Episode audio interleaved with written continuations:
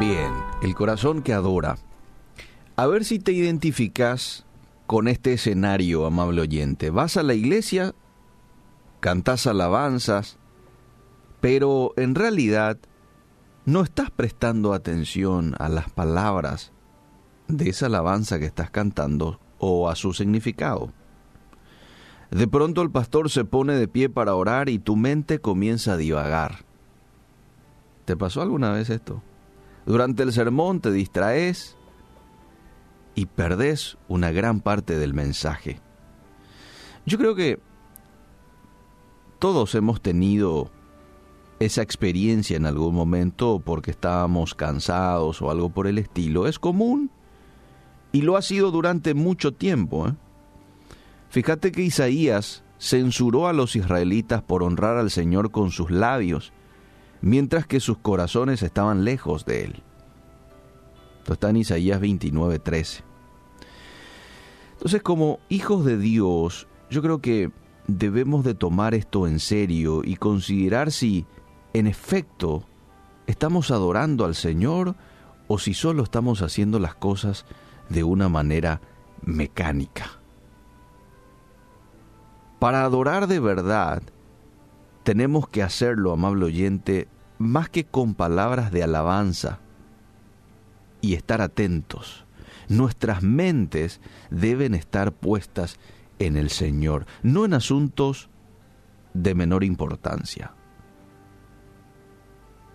Al igual que el salmista, todo nuestro ser interno debe estar comprometido tanto en la exaltación de, nuestro Dios como en la humilde sumisión a Él como nuestro Hacedor y Pastor. Amable oyente, la adoración genuina también requiere un corazón de fe y una disposición de obediencia a Dios. Repito, la adoración genuina requiere un corazón de fe y una disposición de obediencia a Dios. Sería difícil para los no creyentes adorar a Dios porque, bueno, no tienen al Espíritu Santo y no pueden entender las cosas espirituales, lo que dice 1 Corintios 2.14.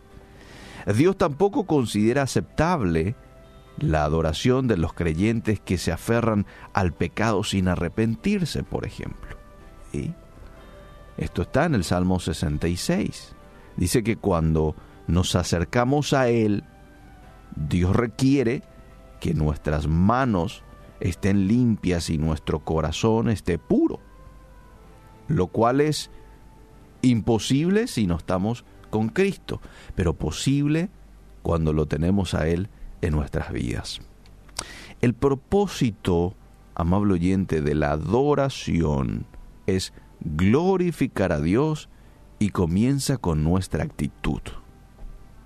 Tu actitud puede reflejar que lo estés adorando o que no. Nosotros debemos llegar a, a, su presencia con un corazón arrepentido, con un corazón humilde, con una mente enfocada en Él y una vida que demuestre obediencia. Todo esto son ingredientes importantes a la hora de adorar. No te olvides que la adoración es un estilo de vida. El que hoy le sirvas a un prójimo, el que hoy pueda ser sal y luz allí en el lugar en donde estás, el que hoy puedas ser honesto en medio de una sociedad corrupta, es una forma de adorar a Dios. Tu obediencia es adoración a Dios. Que tu adoración no se limite a un tiempo específico en la iglesia o en algún otro lugar cuando estás cantando, sino que tu vida sea un estilo de adoración a Dios, en todo tiempo, desde que te levantes hasta que te acuestes. Ese tipo de adoradores es el que Dios hoy está llamando, está necesitando, adoradores en espíritu y en verdad. Si hasta este punto, hasta este tiempo has sido un adorador de ocasiones, pero tu estilo de vida no ha sido de adoración, ¿por qué no? No te acercas a Dios y no tomas una decisión en la mañana de hoy.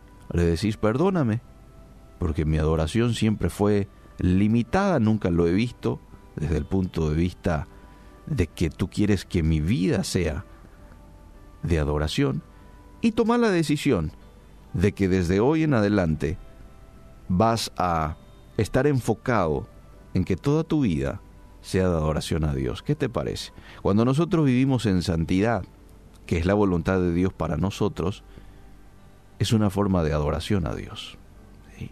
La voluntad de Dios es vuestra santificación, dice Primera de Tesalonicenses 4.3. Y si yo vivo en esa voluntad, si yo y mediante el Espíritu Santo vivo en santidad, negándome a los deseos de mi carne, esa es una adoración grata a Dios de mi parte. Gracias Dios te damos en esta mañana por tu palabra que nos desafía a que adoptemos esto como un estilo de vida, una adoración continua a ti, no simplemente una adoración de un momento, de unas horas, sino una que involucre toda mi vida. Ayúdanos a poder ver de esta manera y a poder enfocarnos en ti, a poder tener un corazón predispuesto a la obediencia, predispuesto a hacer tu voluntad, es decir, a vivir en santidad. En el nombre de Cristo Jesús. Amén y amén.